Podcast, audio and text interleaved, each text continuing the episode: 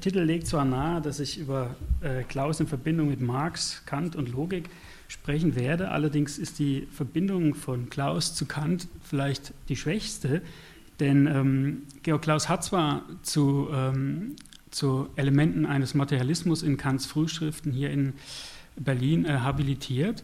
Allerdings äh, ist die Arbeit als solche nie in Gänze veröffentlicht worden. Er muss sie auch in einer Rekordzeit von ungefähr zwei Jahren Ende der 40er Jahre geschrieben haben. Er beschwerte sich noch, äh, dass das ganze Verfahren, die ganze Begutachtung ganze sieben Monate äh, gedauert habe, was eigentlich ziemlich schnell ist.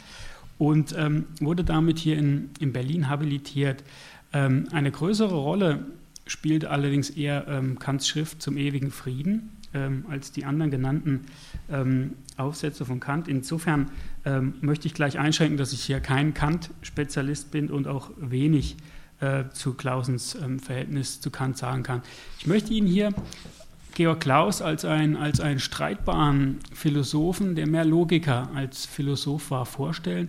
Jemanden, der kantig und geschmeidig zugleich ähm, das Feld der DDR-Philosophie bestellte, als zum Teil äh, mit dem Schimpfwort ähm, Kaderphilosoph tituliert werden konnte, gleichzeitig ein ziemlich untypischer Philosoph war, sowohl von seiner Herkunft her als auch ähm, von den gewonnenen Debattenkämpfen, äh, die er, wie meine Vorredner schon angeregt hatten, ähm, eigentlich alle gewonnen hat.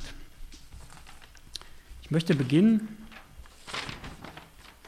äh, mit, einem, mit einer ganz kurzen äh, Sentenz aus dem Philosophischen Wörterbuch äh, aus dem Kröner Verlag Stuttgart 1991. Da steht zu Georg Klaus, geschrieben Georg Klaus 1912, Nürnberg, Ostberlin 1974, befasste sich mit philosophischen Fragen der Naturwissenschaft, versuchte die Kybernetik, Informationstheorie und Semiotik für die allgemeine Methodologie der Wissenschaften zu verwerten und den Nachweis zu führen, dass diese Erkenntnisse mit dem Marxismus verträglich sind und für seine Weiterentwicklung fruchtbar gemacht werden können. Es ist sozusagen die Quintessenz ähm, seines Werks und auch äh, ja, Gratulation zu einer so kurzen ähm, äh, zusammenfassenden Einschätzung in einem philosophischen Wörterbuch. Ähm, um ihn Klaus vorstellen zu können, möchte ich wenige äh, biografische äh, Hinweise liefern, ähm, äh, die uns ungefähr bis ins Jahr 1957 ähm, tragen werden. Ich werde auf die Debatten eingehen. Ähm, zu Georg Klaus ähm, muss noch gesagt werden, dass er vom ha von Hause aus eigentlich kein Philosoph war, denn er studierte Anfang der 30er Jahre Mathematik und Physik in, äh, in Erlangen, besuchte wohl auch Philosophievorlesungen, aber stellte sich mehr ähm, auf Mathematik und Physik ein.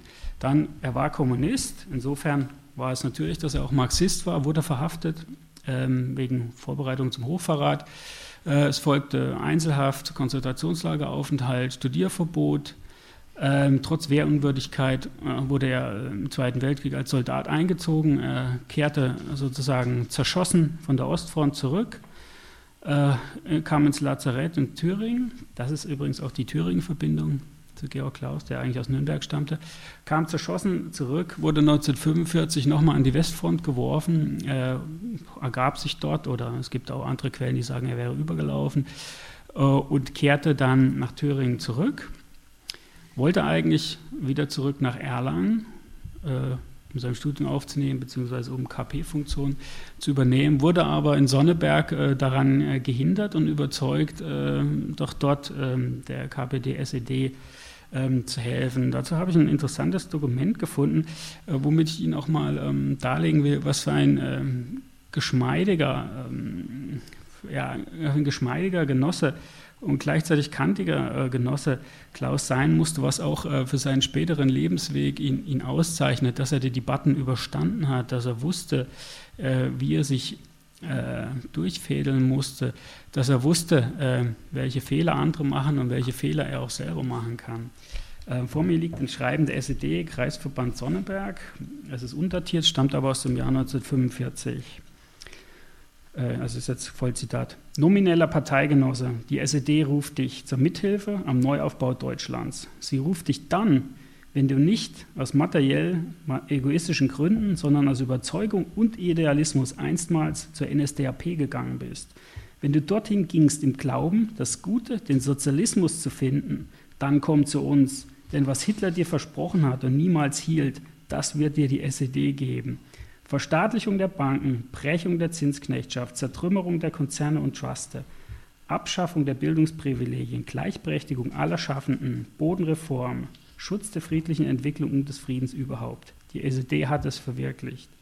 Wenn du Hitler gefolgt bist, um Deutschland zu dienen, so bist du unser Mann. Denn die SED ist die einzige Partei, die sich konsequent für ein einheitlich und großes Deutschland einsetzt, für ein Deutschland des Friedens und der Arbeit.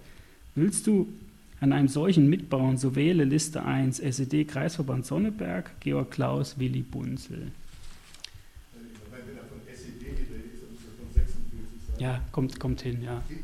Ich habe das schon mal zitiert gesehen und irgendein Experte hat mir gesagt, das sei nicht authentisch, dass er aus dem Kalten Krieg. Äh, also wir lassen ihn jetzt zu Ende reden, nicht? Und dann ja, diskutieren wir. Nee, trotzdem. Die, die, der, der, Einwand ist gut, vor allem das hat ja irgendwann mal die Vera Längsfeld verschickt. Das war schon für mich der Grund zu sagen, ja, das könnte ein bisschen komisch zu sein. Ja, gut, äh, wunderbar. Ähm, Georg Klaus ging nach Jena, setzte sein Studium fort promovierte mit einer Arbeit zur, ähm, zur Isomorphie-Relation bei Max Bense. Ich möchte Ihnen äh, zur Einschätzung der, der, der Arbeit kurz das, äh, den letzten Paragraph aus Benses Gutachten vorlesen. Zitat: Insbesondere wegen der zahlreichen einzelnen neuartigen Darstellungsweisen und wegen der Vertiefung der Formalisierung der Isomorphie-Relation einerseits und der Komplementnegation andererseits und auch wegen des Nachweises des historischen Auftretens einer impliziten Isomorphie-Relation möchte der Referent, in Klammern nicht zuletzt auch wegen der mit dieser Arbeit beginnenden Auseinandersetzung des dialektischen Materialismus mit der modernen Logik das Prädikat sehr gut vorschlagen dürfen. Und der Zweitgutachter schloss sich natürlich an. Ähm, Im Zuge seines Promotionsverfahrens ähm, in Jena äh, geriet er mit, mit, seinem parteiinternen Betreuer Walter Wolf, dem ehemaligen äh, Volksbildungsminister Thüringen, aneinander. Und ich zitiere hier aus einer Sekretariatssitzung der SED von 1948, Zitat, Während eine Abwanderung bei den Intellektuellen nicht zu verzeichnen ist, ist das bei den Lehrern der Fall. Wir müssen uns also besonders um die Lehrer kümmern. Genosse Heimann nimmt Stellung zu der Differenz des Genossen Klaus mit dem Genossen Wolf die eine Auseinandersetzung zwischen Klaus und der Partei ist und stellt fest, dass hierbei zumindest eine grobe Disziplinlosigkeit vorliegt. Das abgesprochene Thema seiner Habilitationsschrift endete der Genosse Klaus eigenmächtig, ohne die Partei, die SMA oder den Genossen Wolf zu benachrichtigen, noch nach Fertigstellung diese Arbeit vorzulegen. Er begründet dies damit, dass es eine Privatarbeit sei, die nicht veröffentlicht würde Unsere Partei ist aber verantwortlich für die Reinhaltung der marxistischen Lehre. Zumindest vertritt der Habilitant seine Meinung in Seminaren in der Öffentlichkeit und in Diskussionen. Er schlägt vor, Genossen Klaus mit sofortiger Wirkung zu beurlauben und über die weitere Verwendung nach Vorlegen des wissenschaftlichen Urteils über seine Arbeit zu befinden ist. Das Angebot des Genossen Eggerath, äh, Ministerpräsident von Thüringen damals, ihn mit Vorarbeiten zur Eröffnung des Nationaltheaters zu beschäftigen, ist ebenfalls abzulehnen. Also hier sehen Sie schon, ähm, was für ein streitbarer ähm, Philosoph Georg Klaus war und dass es offensichtlich, offensichtlich auch Leute gab, äh, die ihn Schutz nahmen, wie ähm, diese, dieses Angebot des thüringischen Ministerpräsidenten nahelegt. Ich möchte Ihnen, ähm, um in die Debattenkultur einzusteigen, ähm, ein Zitat aus, einem, aus einer selbstkritischen Stellungnahme zu einem Artikel von Georg Klaus vorlegen, aus der sich ablesen lässt, dass gerade damals die Formali aufkommende Formalismusdebatte oder Objektivismusdebatte ähm, auch ähm, sich negativ auf Georg Klaus Arbeiten auswirken konnte. Ähm, er aber auch hier wieder äh, geschickt äh, Selbstkritik üben konnte und gleichzeitig äh, seinen, seinen wissenschaftlichen Objektivismus als äh, Logiker eigentlich nicht ähm, verleugnen musste. Ähm, ich zitiere aus, einem, äh, aus, einer Redaktionsbemerkung der Zeitschrift äh, Mathematik und Naturwissenschaften in der Schule. In Heft 19, Jahrgang 1950, hat Professor Dr. Klaus einen Artikel über die Bedeutung des Antidüring für die moderne Naturwissenschaft veröffentlicht. Einige unserer Leser haben uns darauf aufmerksam gemacht, dass dieser Artikel eine Reihe schwerwiegender ideologischer Fehler enthält und in objektivistischer Weise zu entscheidenden philosophischen Fragen Stellung nimmt. Es ist notwendig, dass diese Fehler richtiggestellt werden. Wir geben daher dem Verfasser des Artikels zu einer selbstkritischen Stellungnahme das Wort. Zitat Ende. Und Georg Klaus äh, begründet, äh, begründet seine Ausführungen, allerdings ähm, in selbstkritischer Manier. Ganz am Ende bemerkt er, Zitat, ich habe mich bemüht, die wesentlichen Fehler meiner Arbeit aufzuzeigen. Ihre Ursachen sind zweifellos in der Tatsache zu erblicken, dass ich viele Jahre meiner geistigen Entwicklung im Bereich einer idealistisch bestimmten Mathematik und Naturwissenschaft zugebracht habe. Im Bereich der Mathematik und Naturwissenschaft verbergen sich die gesellschaftlichen Auseinandersetzungen, die im Bereich der politischen Ökonomie, der Geschichtswissenschaft, der Philosophie usw. So unmittelbar zutage treten, oft hinter dem Tatsachenmaterial. Die Gefahr des Objektivismus ist gerade deshalb hier besonders groß. Die in Zersetzung begriffene bürgerliche Naturphilosophie bemüht sich ständig, aus der Objektivität der Naturgegebenheiten eine Objektivität ihrer idealistischen Naturbeschreibung zu machen. Zitat Ende. Also er stand ständig oder oft genug äh, in Kritik, konnte sich aber wehren und ging äh, mehr oder weniger aus jeder Debatte eigentlich äh, stärker hervor, als er hineingegangen ist. Ähm, Philosophie intern bzw. universitätsintern ähm, begann äh, Clausens äh, Debattenerfahrung mit einer Auseinandersetzung mit seinem philosophischen Lehrer, äh, Georg Paul Linke in Jena war ein philosophischer Schlagabtausch, der dann ähm, später auch ähm, mit Hermann Ley fortgesetzt wurde in einer anderen Diskussion, wo es um die französischen ähm, äh, Enzyklopädisten ging. Äh, ich möchte darauf äh, nur ganz kurz äh, nachher nochmal eingehen, ähm, weil meine Vorredner äh, besonders die Logikkonferenz in Jena erwähnt haben, möchte ich auch hier ähm, äh, mit ein, ein paar wenigen Ausführungen ähm, weil ich auch kein Logiker bin, ähm, darlegen, welcher Kritik äh, Georg Klaus ausgesetzt war, ähm, wie er dennoch trotz dieser Kritik äh, an seinem Objektivismus als, äh, als Wissenschaftler und als Logiker festhielt und trotz der Kritik, die teilweise unter die, ja, unter die geistige Gürtellinie ging, sich sozusagen seinen wissenschaftlichen Standpunkt bewahren konnte. Also ich zitiere aus dem Neuen Deutschland vom 28.11.1951. Ähm, Professor Mende, Halle, gab so dann als Versammlungsleiter des ersten Konferenztages das Wort Professor Dr. Georg Klaus zu seinem Hauptreferat Der dialektische Materialismus und die mathematische Logik. Professor Klaus stellte sich die Aufgabe, aus Stalins Arbeit über die Sprachwissenschaft einige Schlussfolgerungen für die Einschätzung der mathematischen Logik vom Standpunkt des dialektischen Materialismus auszuziehen. Zitat Ende. So, dann geht es weiter.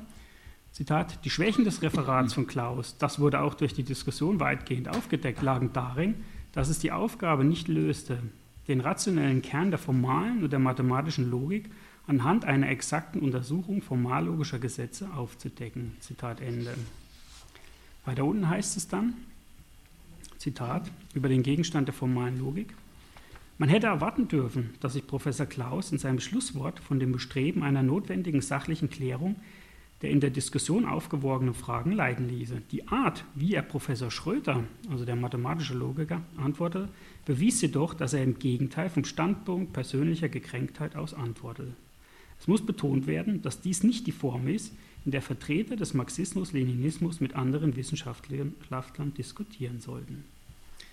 Ähm, wenn ich jetzt sage, wie äh, der Autor dieses ND-Artikels ähm, hieß, äh, werden Sie sich aufmerken, das war Walter Besenbruch. Und äh, es dauerte nicht lange, da lag 1956 äh, Georg Klaus äh, eine Dissertation auf dem Tisch von eben jenem Walter Besenbruch. Gutachten zur Dissertation von Walter Besenbruch über zum Problem des Typischen in der Kunst. Äh, das Gutachten endet mit folgendem Zitat von Georg Klaus, Zitat, die Arbeit Besenbruchs ist unorthodox. Ihr Anliegen ist das einer Habilitationsschrift. Das muss meines Erachtens bei einer Bewertung der Schrift als einer Doktordissertation berücksichtigt werden. Sehr viele Fragen, deren Lösung hier versucht wird, sind von der marxistischen Ästhetik noch nicht gelöst bzw. finden sich noch in voller Diskussion.